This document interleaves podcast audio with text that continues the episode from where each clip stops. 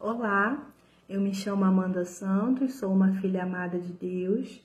Hoje eu vim compartilhar com vocês capítulo 21, parte 4 de 4, a parte final do capítulo, relata sobre o discurso de Paulo. Quando os soldados estavam para introduzir Paulo na fortaleza, ele perguntou ao comandante: Posso dizer-te algo? Você fala grego? perguntou ele.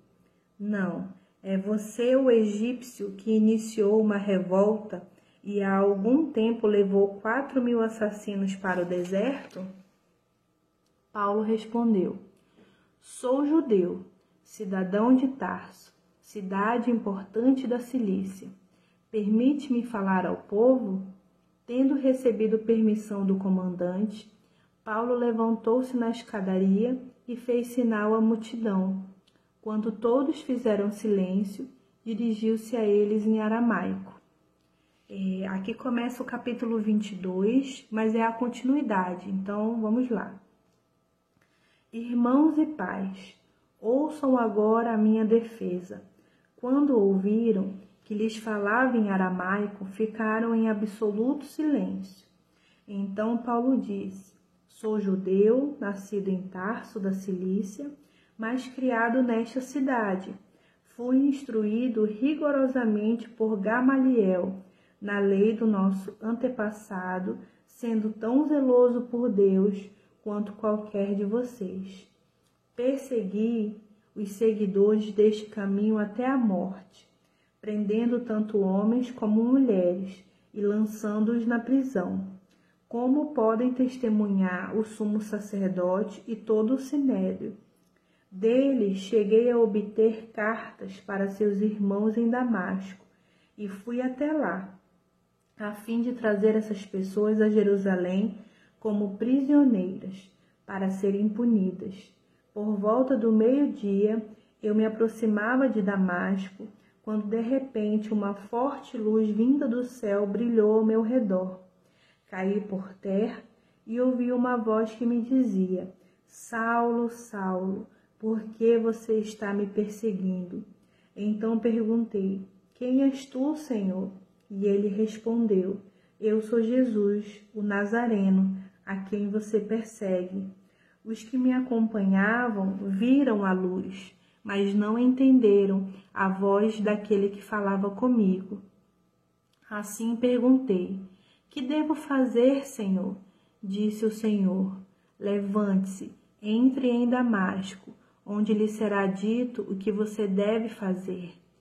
Os que estavam comigo me levaram pela mão até Damasco, porque o resplendor da luz me deixara cego. Um homem chamado Ananias, fiel seguidor da lei e muito respeitado por todos os judeus que ali viviam, veio ver-me e, pondo-se junto a mim, disse: Irmão Saulo, recupere a visão. Naquele mesmo instante pude vê-lo. Então ele disse: O Deus dos nossos antepassados o escolheu para conhecer a sua vontade, ver o justo e ouvir as palavras de sua boca. Você será testemunha dele a todos os homens, daquilo que viu e ouviu. E agora que o que está esperando? Levante-se, seja batizado e lave os seus pecados invocando o nome dele.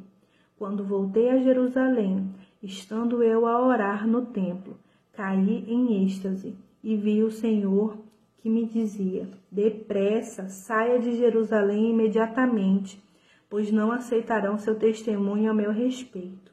Eu respondi: Senhor, estes homens sabem que eu ia de uma sinagoga a outra a fim de prender e açoitar os que creem em ti. E quando foi derramado o sangue de tua testemunha, Estevão, eu estava lá, dando minha aprovação e cuidando das roupas dos que o matavam.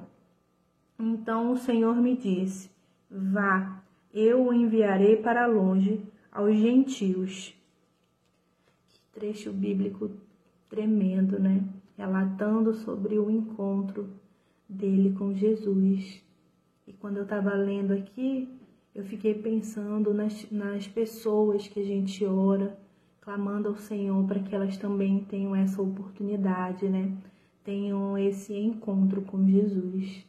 Continue orando. Deus é um Deus de respostas.